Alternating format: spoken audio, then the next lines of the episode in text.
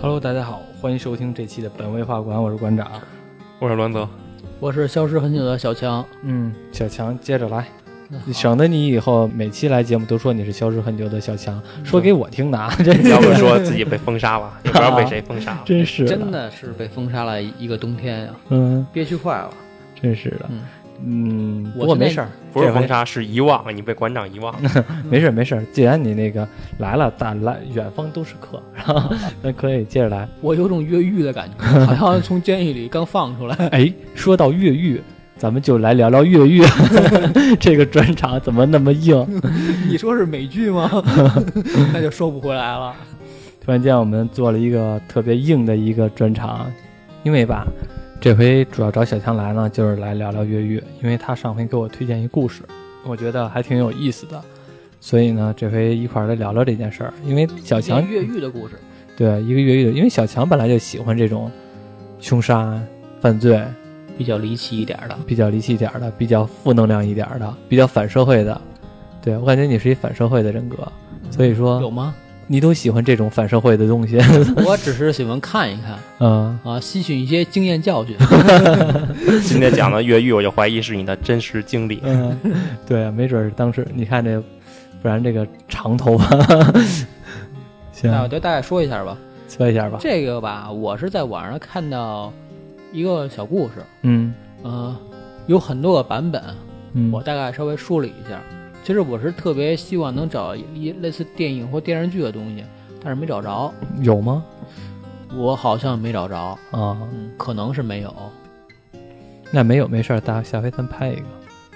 但这故事很有名，嗯，号称是日本的越狱之王。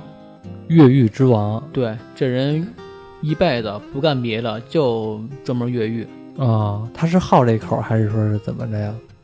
可能他人人家有点特异功能吧，不是，我是说他是喜欢，就是说进监狱然后再逃出来那种成就感呢，还是说是，就是就是真的犯罪了然后再跑？他是二十多岁的时候犯罪了，犯罪之后被抓进去之后，感觉监狱里边不舒服，嗯就出去了。啊出去之后，过段时间被发现，又被圈起来了。啊就这样，就经常是被警察抓，抓你之后逃出来，啊又被抓，又逃出来，一辈子就干这些事儿，一直活到七十多岁才死啊啊已经死了。啊，已经死了。那你系统的讲一下吧，他是嗯，一九零七年生人，叫什么名儿啊？百鸟游荣，百鸟游荣对，日本人。这个名字听起来好像还挺挺像一个动漫人物，名侦探柯南里的白鸟警官啊，有点像动漫人物似的。所以很多故事都会说这人叫百鸟啊啊。这个人两岁的时候父亲就死了，母亲改嫁，嗯，后来他被一个豆腐店收养，豆腐店嗯，是藤原豆腐店吗？那就不知道了。可能这个人呢，他性格也很古怪。嗯呃，二十多岁的时候娶妻生子，但是呢，好赌、好偷，这些你要说这些吧，小毛病不断，大罪没有，这么一人。嗯，那这个豆腐店为什么收养呢？是他亲戚开的吗？嗯，是啊，行被寄养到别家。啊二十多岁的时候呢，他又跟另外的一一个小伙伴儿去盗窃，嗯结果在双方被人发现之后殴打的过程中，不小心呢，这人给打死了。就是不小心误杀了那个人。对，从此潜逃。两年之后，也就是他二十八岁的时候，被曾经他这个同伙出卖被捕。他是当时他是两个人殴打那个一个人，嗯结，果把那人打死了。对，两年之后呢，可能另外一个同伙觉得，无另论外一是个同伙被捕了。被捕了，然后就就相当于就招了，对然后就把他也给招出来了。给自己减点刑应该吗？对，嗯，后来他呢就是自首，第一次入狱。嗯他第一次入狱的时候是一九三五年，也就是其实是二战前期吧，嗯，这段时间，那阵儿他多大呀？二十八岁。二十八岁第一次入狱。当时他捐的监狱是日本的青森监狱，应该说是一个挺小的一个监狱。嗯，呃，当时他是受狱警的各种虐待侮辱，有具体的事情例子吗？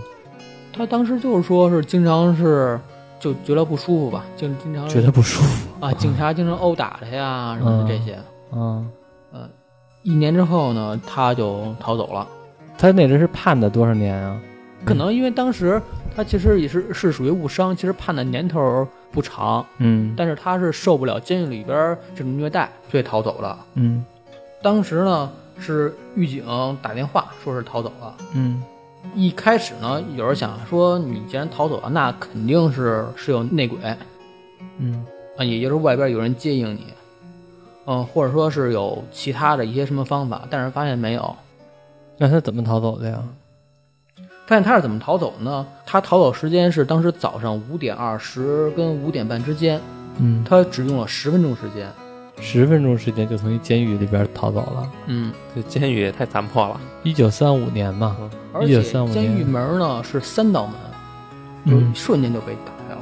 当时监狱就乱了，然后警察找了三天，最后在山上发现这人了。嗯这人因为逃到山里面没了吃没了喝，找食物的时候被捕了。他这个这一次越狱，因为我听啊，就是很普通的一个状态。他那个因为误伤，然后那个进了监狱，然后呢，也不知道他是怎么逃走的，对，警察不知道，之后一审问才知道。才知道，那他那个当时逃走之后，躲到一个山里边儿，他躲了多久啊？躲了三天，自己是饿坏了，嗯，从山上下来找吃的时候被抓的。那看来这个人其实他的，嗯，这种生存能力，并不是特别高，就是不是因为我们想象的可能是贝爷那种人，因为我觉得可能是，嗯，像这种他的家庭条件好吗？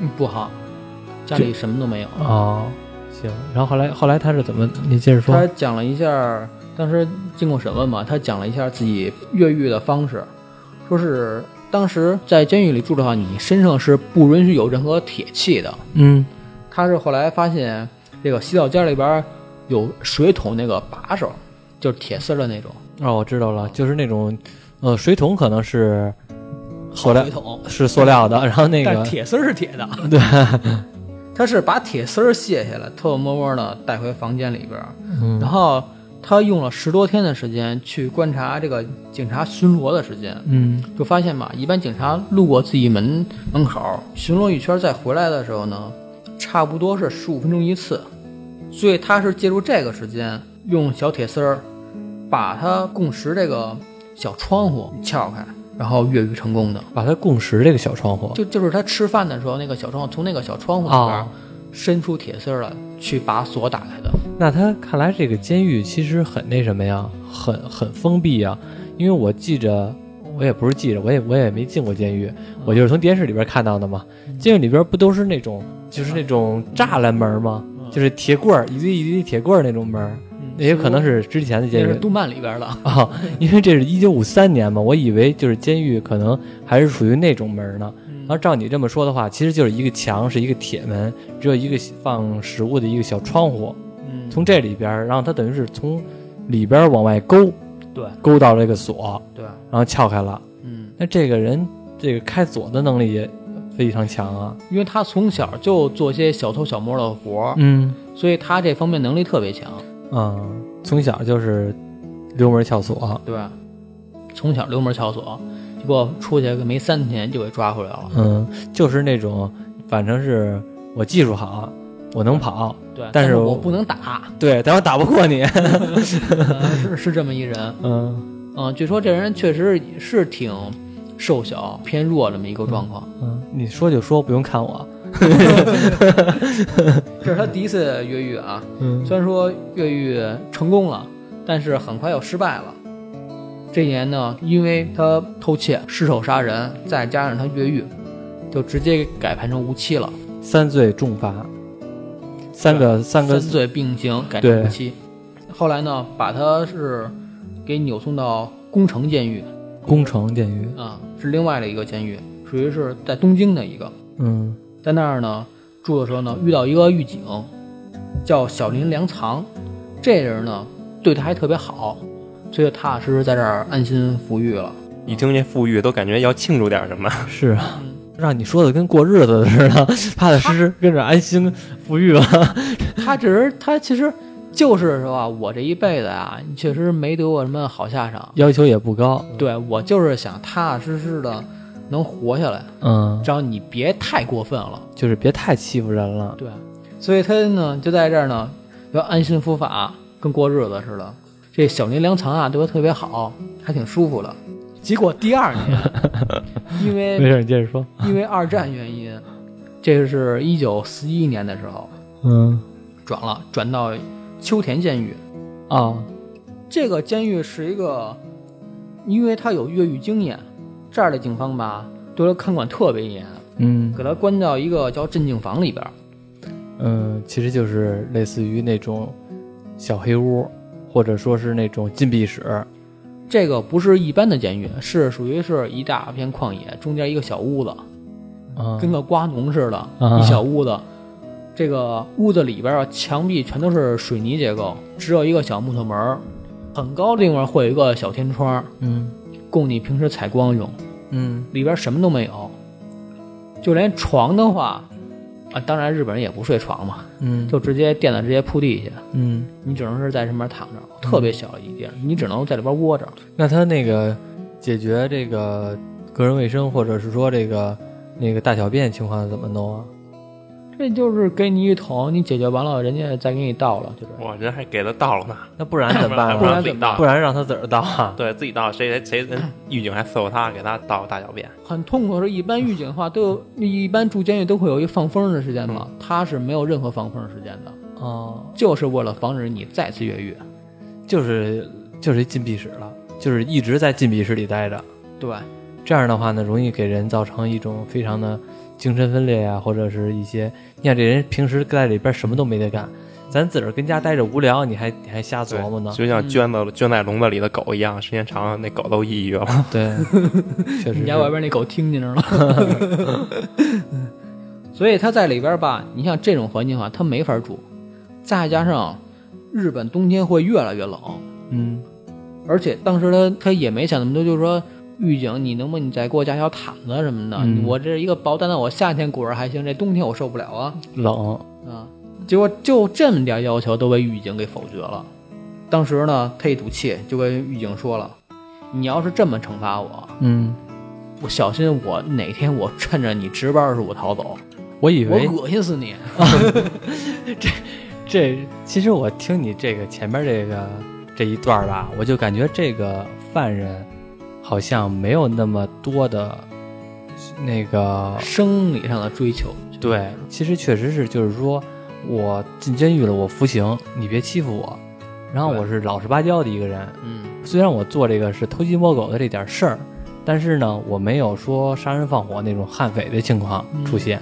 就算是说你刚才说，在这种恶劣的条件下，他依然他也能扛，他也能扛，而且他的要求呢，就是就算说狠话，他说的也就是你再这样弄我，我就走，我不理你了，我不跟你玩了。其实这狠话就确实是有点挺奇 怪 的。对啊，就是嗯说，就是说，你要这样的话，我不跟你玩了，我回家找我妈去。就这种话，嗯根本就不是说小子你等着，待会儿回来我就弄死你，不是不是这种语气。对，嗯我趁你值班的时候我逃 走，恶心死你。啊，对啊，就这种话很很所以弄得这狱警们也哭笑不得。你很说你很懦弱的一个状态。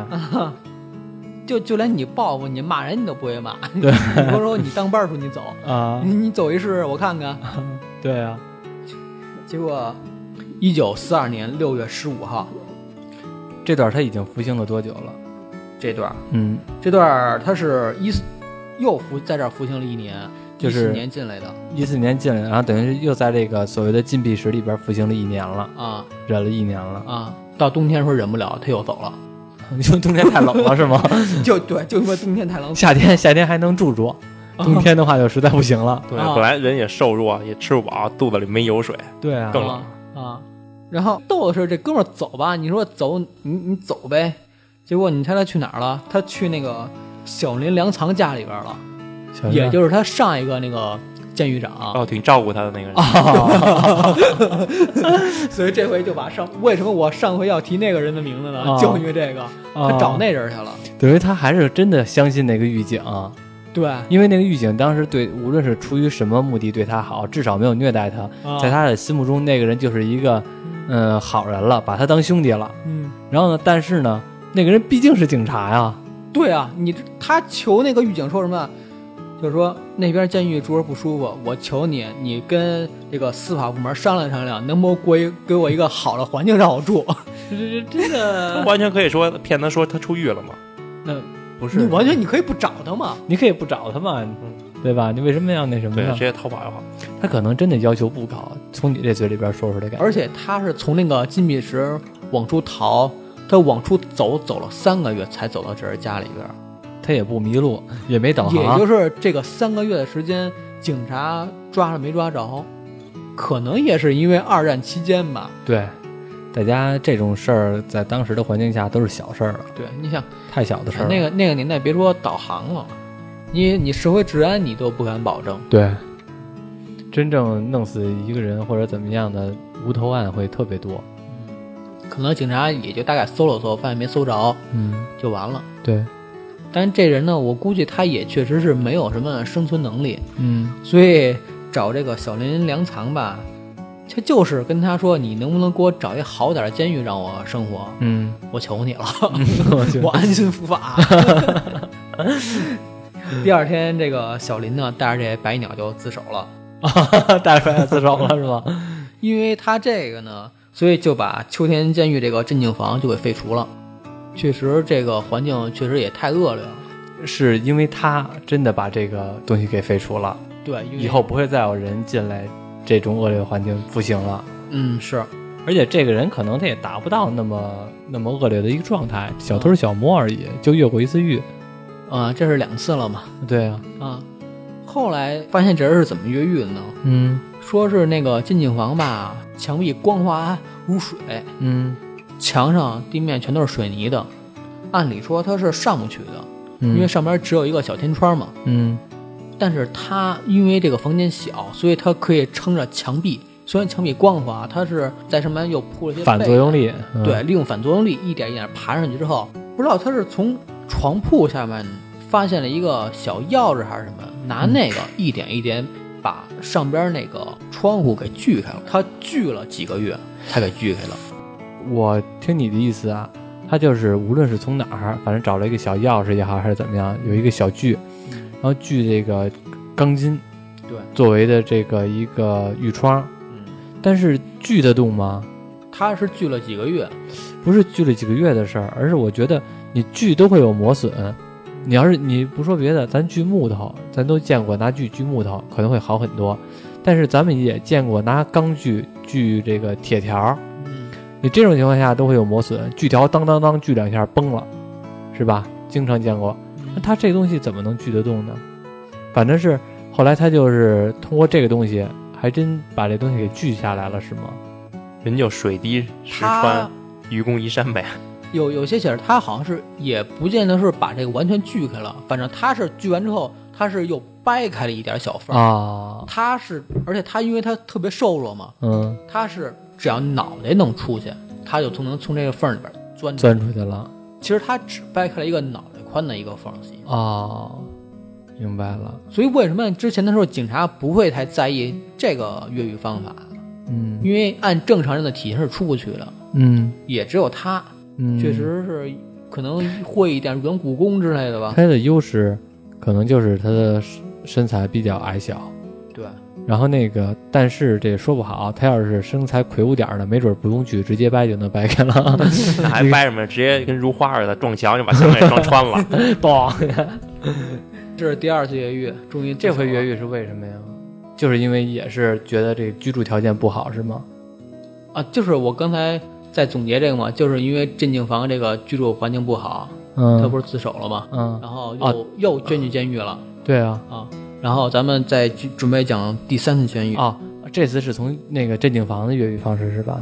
对，第三次呢，因为当年日本战乱嘛，嗯其实其实国际上战乱，所以他是先开始住监狱时候还好，后来辗转几次之后，被关进了特别有名的北海道王走监狱。王王走监狱，对，这个是目前北海道，北海道应该大家都知道这个位置是处于日本偏北的一个岛，嗯而且这个岛特别特别冷。嗯你像每年冬天的话，这块儿是滑雪圣地对北海道。对，往走呢，相当于是北海道唯一的一个市区吧，嗯，现在比较繁华。而且这个王走监狱应该是目前日本唯一一个供大家旅游参观的监狱，但是里监狱已经是不捐人了，现在这个监狱还在，但是已经嗯成一个旅游景点了。啊，已经没有，已经已经不服役他的监狱的本质身份了，对，而是变成一个旅游景点儿。嗯，因为这个监狱是不是出来好多牛人啊？日本当年很多左翼分子都会捐在这个监狱，而且大家所说嘛，这个人才济济阿卡姆，民风淳朴，柯南市，民风淳朴哥谭市，人才济济阿卡姆，嗯，这个就是日本的阿卡姆。 就是犯罪分子的晋级学院，对，犯犯罪分子的职业技术学院。 嗯，而且北海道它一个很重要的一个地理位置呢，是为了防范俄国人的一个前线，嗯所以这个位置非常偏。嗯经常冬天下雪的时候，这边会下四米多的雪，嗯，所以会成为滑雪圣地。对，但是王走监狱这个你是滑雪圣地啊，但是你住着你怎么住啊？住雪屋呗。而且王走监狱它也是日本最老的监狱，号称是最难逃的监狱，为什么呀？就是因为这里面捐的全都是重刑犯。所以它的安保设施会非常的对强悍，对，再加上它的周围的自然环境，嗯，所以说这两个重要因素导致说这个监狱算是安全系数比较高的一个监狱了。嗯，这里边住过特别有名的，我查过一个叫德前求一的一个日本共产党员，这是日本共产党创始人、啊啊，这是我们的我们革的命领袖之一，革命领袖，日本这是的革命龙领啊袖之一。啊，这是推进城的原型，这是把蒙奇利龙给圈里了。这个人他曾经就被捐到这个监狱里边，而且曾经在这个监狱里边住了服役了十八年，在监狱里边拉着日本的共产党员们进行了很多年的对抗。哦，他等于是捐进监狱还不老实，他把监狱里边的很多人全都发展成了共产党员啊。啊。后来，一九四五年这人出狱之后呢，嗯因为日本的这种共产党员越来越少了嘛，嗯后来辗转来到北京。一九五三年的时候，这个德田求一在北京去世了。嗯，他来朝圣来了。嗯是吧？嗯他身为一共产党员，来我们北京朝圣来了， 是这意曾曾经我毛可以这我可以这么说吧？对。此嗯后呢，当年北京是有三万多人给他嗯开追悼会，毛泽东主席还亲自给他写“德田求一同志永垂不朽” 。哎呀，所以你想，这个王走监狱当年是多火，嗯里面住的都是什么样的人？嗯而且当年他这个德田求一，我们提这人呢，嗯当年他进入监狱里边写回忆录嘛，嗯他曾经写过，说这里边啊，这个寒冬零下三十度以下，牢房里边呢最暖和的地方也得零下八九度。 我操！只要擤出了鼻涕，瞬间就会冻成冰块。嗯，那他们这个接手是不是得用大石板？有钱人都得带一个金色的大石板。啊， 用你这黄花梨的，你这紫檀的。 嗯，继续继续，扯开又这怎么突然间说这个了？似乎有点跑题哈，嗯只是想讲一下这个王走监狱，这个安保设施多严。哦，对了，还说过，王走监狱自打建成之后二十多年，从来没有拉过一次警报，嗯，就是没有人越狱过。没有出过任何一次事故。嗯，但是白鸟来了之后， 了不地了这次警报终于起了一次作 用，啊！看来这零零还好 的，是是这零还是好的。铃儿是好的。他是怎么逃的呢？说当时吧，这个白鸟钻进这个监狱里边儿，身上给锁了各种铁球之类的，嗯让他完全动不了。嗯，那种东西锁时间长了之后，你胳膊就会废了。对，血液对问题。对，嗯再加上那种地方啊平时都零下三十多度，嗯。所以他觉得这儿实在没法过日子。本来铁这玩意儿就冷，嗯，再加上你本来就那么冷，你你不信？你冬天你舔一下铁板，你试试。舌头粘那儿了。对啊，而且应该不是一般的铁，那是什么铁啊？ 海楼石，啊，它有越狱果 实，那个傻事儿， 因为它海楼石给它控制住。那个傻事儿。而且我看传言嘛，说当时所摆鸟的那些铁球什么的，有二十公斤重，手铐脚镣。天天爆袋米，对，所以白鸟就就无论怎么样，我都不能在这儿住着呀，嗯我不能在这儿过日子。然后他就找了一些那个螺栓，拿那头儿一点点的蹭，从哪儿找的呀？铁器还能找到呢？可能是他那个铁球什么样的、嗯铁链子上面的一些东嗯，西。天天给那搓那铁球，对， 搓化了。 你说铁球我，我怎么想起了拳皇里边，陈国汉， 没事高兴的时候就抱起铁球了揉揉两下。 对对对，他也是，他嗯每天吧就在那儿盘铁 球。他会说，当时住的时候特别惨，每天吃东西吧就跟狗舔狗盆儿似啊的， 那么吃，哦，就是他，呃，他没法拿手举着饭，嗯，太沉了得趴着吃。啊。睡觉呢也只能侧着躺，嗯，就长期的磨呀磨呀磨。但是随着时间越来越长呢，他慢慢手脚什么的开始化脓生蛆，嗯，求狱长求情。但是监狱长始终是怕这人跑了，因为知道这人能耐大。嗯，也不管他。但是突然，这是一九四四年八月二十六日，嗯，轰隆一声，一声巨响，嗯，人消失了。怎么会一声巨响人消失了？是记录就是这么记录的吗？对，那关键是这巨响是什么声儿啊？后来警察查嘛，就发现这人是怎么越狱的呢？嗯，就是每天吃饭吧，就怎么人怎么着也得吃点盐，对，所以，所以呢，日本就比较喜欢吃味增汤。嗯其实咱们平时吃呷哺呷哺什么的，嗯经常会有啊麻酱或味增，嗯，味增其实就是比较咸的一种调料。对，他是拿这个，平时老揉球嘛，他是弄点味增， 放放铁链上，然后啊让它呢一点一点腐蚀。哦，嗯，但这个耗时可够长的。对。后来他是用这个方法，还磨出了一把小螺丝刀，哦，就是拿味增一点一点不养。不愧是当过贼的，到什么时候都想拿点吃饭的家伙， 真就是的。人家在恶什么恶劣情况下都能做出点儿啊、小工具来。真是异于常人啊！所所以说嘛，人为什么成为人？有的人说是有社交性，有的人说会使用火，他是属于那种会使用火的人。人成学会了工具，就导致说那个变成了人了，他是更高更高的水平。而且他花多长时间呢？他他用了八个月的时间，用味增做出了一把螺丝刀，嗯然后用这螺丝刀呢拧开了天窗的栏杆儿，哦你听到咕隆一声，他是把栏杆儿推开逃走了。哦，不是，我刚才听的咕隆一声是你说的。这次逃走呢是一九四四年，嗯，也就是咱们知道当年日本战败还差一年时间。对，这人逃走之后就完全人间蒸发。一九四五年八月十五日的时候，嗯日本战败投降，结果又过了一年之后，也就是他逃亡两年之后，他捡到一张报纸，嗯发现日本战败了。嗯虽然他从来没参过军，嗯，但是他特别伤心。也有一些民族精神。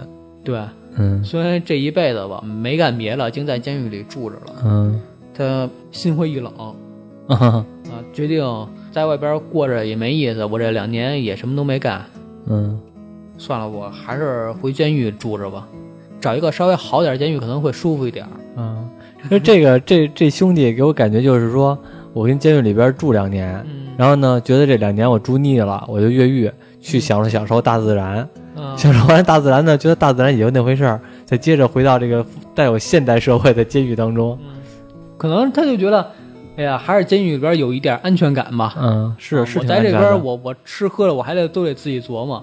风吹不着，日晒不着的，然后还能有饭。在外边呢，可能虽然有自由，但是饥一顿饱一顿的。嗯，嗯另外一个原因是因为当时呢，他经过一片瓜田的时候，有一个瓜农以为他偷西瓜，嗯，结果准备抓他的时候，他是不是就是偷西瓜来了？也许就是偷西瓜来的。对啊，啊，我我要是在里边躲了三年，连个西瓜都没吃，我也看见一块瓜地，我也去偷去。嗯结果在争斗过程中呢，他把这瓜农给打死了哦，为了一个西瓜，啊，把瓜瓜农嗯了。把瓜农打死了。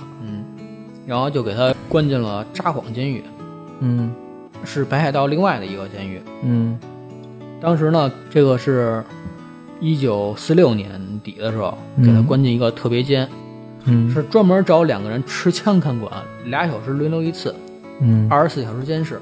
那这个看来，他这个状态已经更加那个严密了，已经开始那个真枪核弹的来监视他了。对，因为他这已经是逃过三次监狱的人了，嗯而且你你连王走监狱都能逃得了的人，嗯你这不是一一般人，啊嗯人才济济阿卡姆吗？能嗯，从阿卡姆出来的人， 不是企鹅人。 当时还对白鸟是干嘛呢？是每天要搜身一次，每周让他洗一次澡，就是为了你防止身体里边藏某些东西。嗯，就是强制性洗澡，对，嗯，就怕就比如说咱们， 搓出了村儿来，开锁 开锁，万一你搓点搓来里边有盐分什么的， 你又干点什么？嗯啊还得找人专门给他搓澡。对啊，就比如说咱啊，咱们看某部电影儿，嗯身体里边儿某个部位能藏根笔，用那根笔就能越狱你这某部电影是哪部电影啊？啊。死侍，死侍里边儿那个小胖子，死侍二，他不就是拿根笔藏在身体里吗？啊啊啊！对，好像然后是，从身体某个部位里边儿把那根笔拿 出来。所以看管特别严，每每天都要搜身，每周都要洗澡，嗯四个警察轮流巡逻监视，还给他判了一个死期。死期对，已经死刑之了，前的时候是无期，现在是现在这回死给他刑了判，死刑。但是这回好处是什么呢？每次吧都会有一定的放风的时间，嗯因为看管特别严嘛。后来警察发现这是不对劲儿，每天吧都看这个天花板，嗯感觉嗯有意思。这人是准备从天花板逃走，嗯然后趁着他不注意的一天，把他屋子里边全都翻一遍，嗯然后给天花板加固。就是呃，狱警觉得他会通过天花板来溜走，对对不知道他是用什么方式，对但是防患于未然。防患于未然。嗯嗯，那还不如每隔每隔一两个月给他换一间牢房呢，哎什，么之前准备的全都对啊功亏一篑。对呀、啊，对，还是你说这方法对，好还是。你是不是有经验啊？嗯都有什么经验？你说这个确实是一个好方法。终于到一九七四年的时候，四月一日，他又逃走了。啊，怎么逃走的呀？这回，本来以为他是说是他能从天花板逃走嘛，结果加固完之后，嗯，他是日本很多都是木地板嘛，他把木地板锯开，嗯从下边挖洞逃走了。哪儿的剧啊？他这次土遁，他是 用手用用手刨 呗。他是怎么着呢？他是有了饭盆儿，嗯饭盆儿吧，当时那些饭盆儿很多都是铁盆儿，没有不像咱们现在有很多瓷盆儿，嗯他是把饭盆儿一块儿给撕下一块小铁片儿来。嗯，然后用一些旧的钉子生磨，愣磨出来一个锯，嗯然后把被褥底下这个木板给锯开了，嗯然后又用一些饭粒儿啊、土灰啊，在裂缝里粘好了。哦也就是我晚上的时候锯，我白天是我盖上，啊你看不出来，啊，就每天锯，每天锯，最后终于逃出去了。这个人够有决心的，也够有耐心的。嗯，因为他知道这次给他判了死刑嘛，嗯，他真的是怕自己死，求生欲爆棚了。那这肯定得跑啊！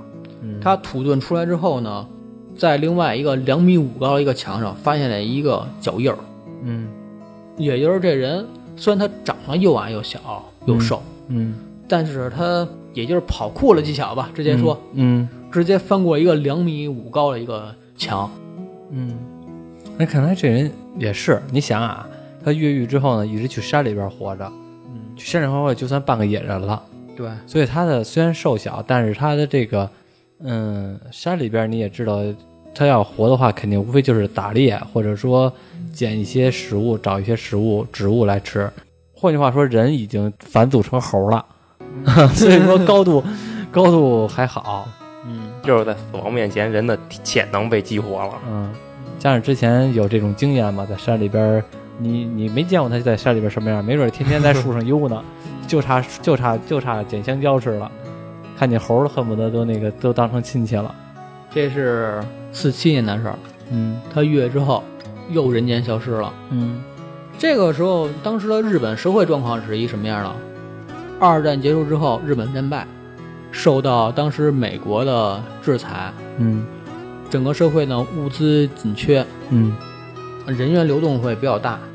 他越狱十个月之后，一九四八年的时候，嗯在札幌另外的一个秦寺町那么一个地方，嗯，当时警察在路上盘查的时候发现他，发现了他。对，嗯，而且特这个事儿发现了他是指的是这警察已经认出他来了，是吧没。认出来，只是在盘查他。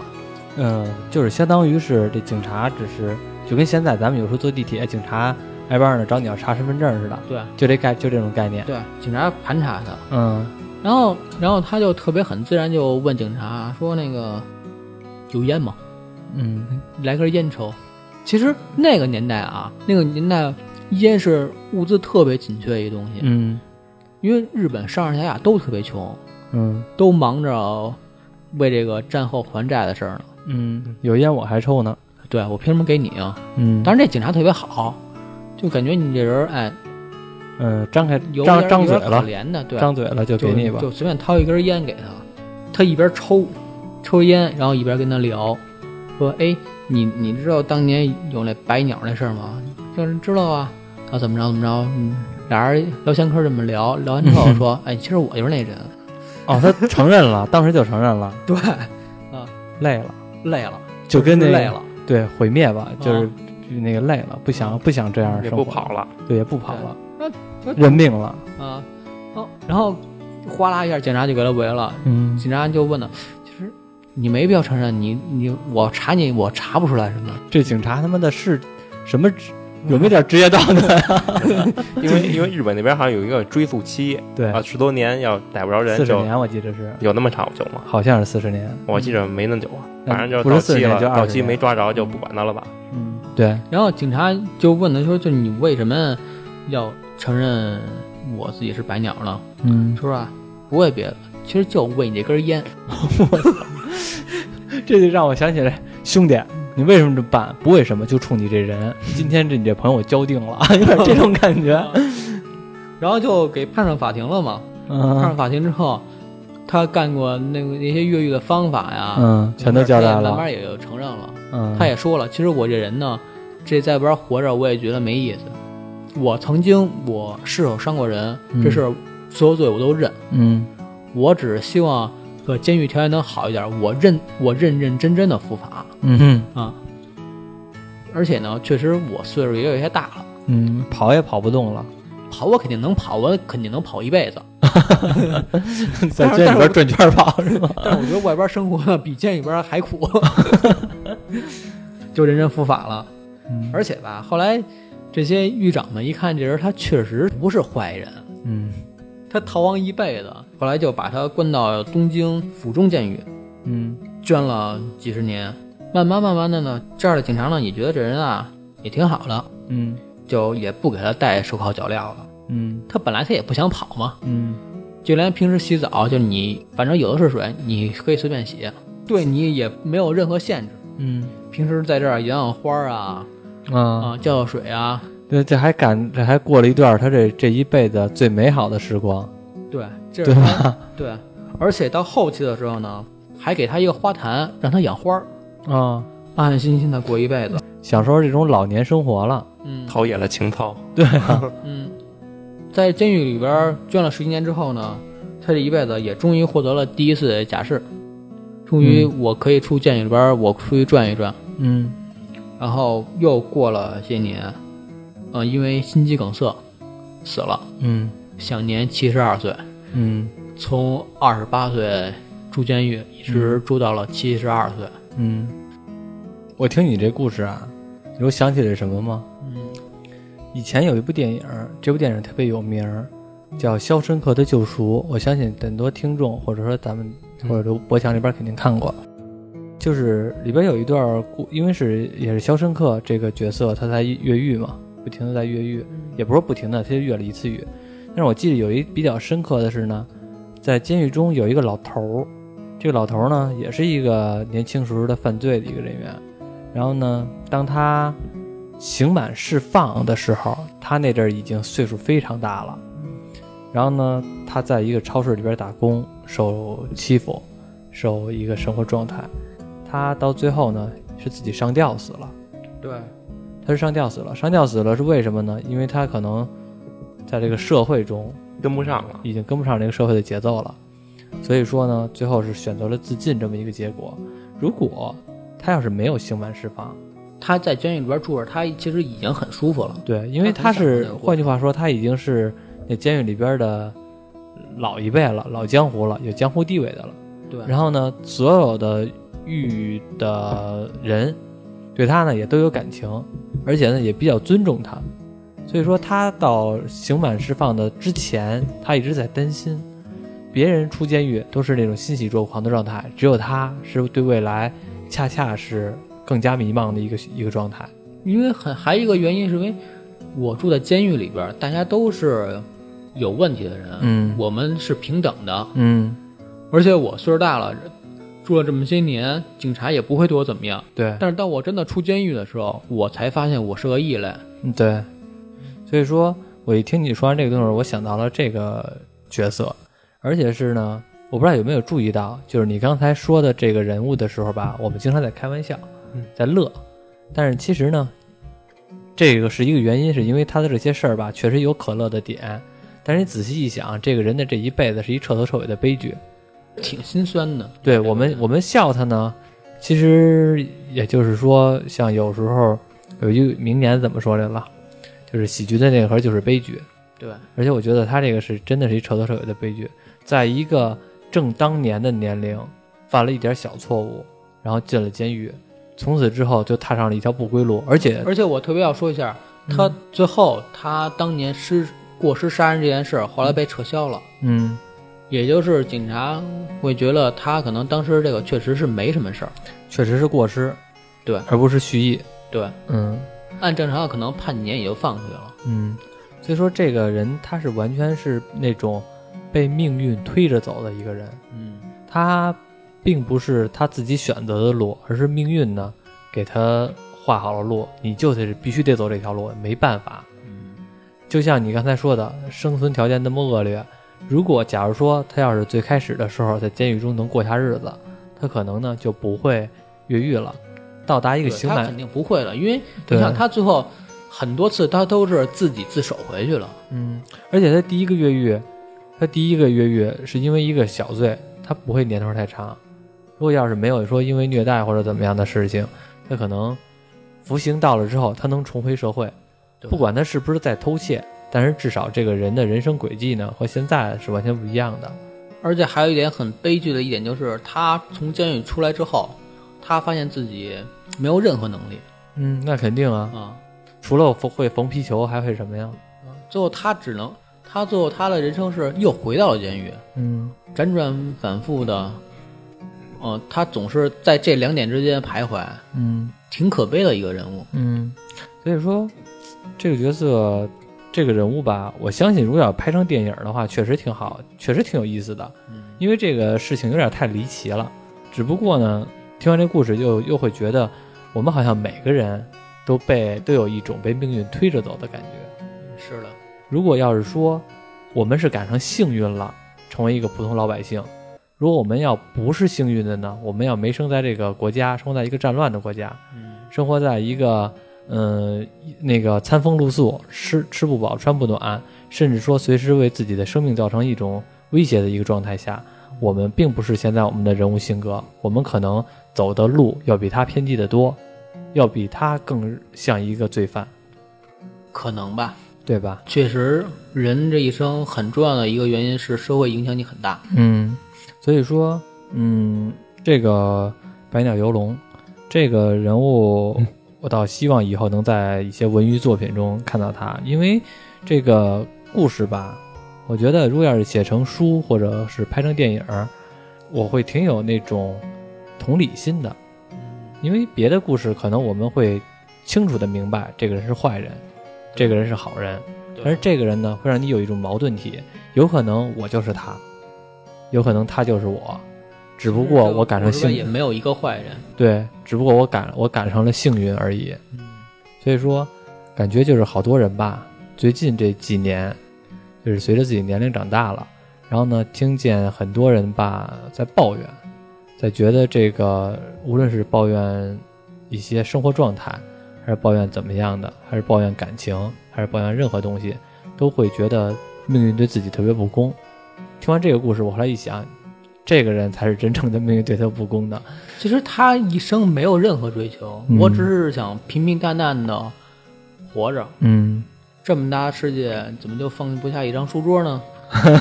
确实有有有这种心态。嗯，嗯，所以说我们是一个正能量的播客，嗯所以我们要鼓励大家正能量，少抱怨， 是吧？ 而且是当命运对你不公的时候吧，尽量的选择一条正确的道路。说句不好听的，当时他受到虐待了，如果他走正常的司法途径，不管是成功不成功，你接着忍着，忍个三五年，或者我不我不知道他判了多久啊，反正就是一直忍到服刑期，他可能从社会中出来，还是依然是一个正常的人类。嗯，正常人类说的有点不对，正常人，而且听你的意思，他也是一人才，有足够的确实是人才，有但是但是他这点能力，你要说你放在社会，你能干点什么？不，不不，我的我指的人才是什么？他的这种越狱的手段这只些是手段，编剧都想不出来这些招儿。只是一个工具，只是一个工具的手段，但是他的性格有足够的耐心，有足够的决心，有这两样东西的话，这个人可能做其他的事情都能做达一个做到一个某个事情的顶峰。我们知道，就是换句话说，他足够的努力也好，或者怎么样的，他足够的，只不过呢，他选择的是一个越狱的这个不光彩的一条路，他要选择一个正常的路。我现在就会缝皮球，是吧？我我一天缝一万个，那我也能靠皮球发家致富。哎，这个人他最后的结局是特别比较让大家舒服的，嗯最主要是他最后一个晚年生活吧，嗯，真的是安安心心的老不行嗯着，安心的不行。然后也能种种花儿啊，嗯，嗯，养养草啊，我相信他种的花绝对特别好，因为这是他最后的一个美好的一个时候了。他绝对对这花儿吧有全部的这个感情耐，对耐心。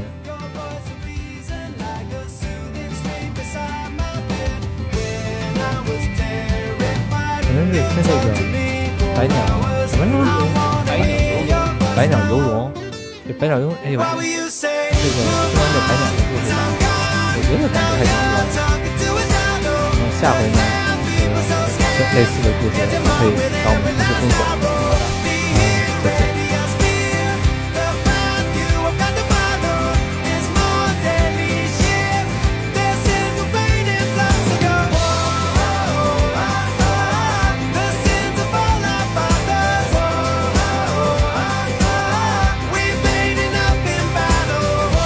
Oh,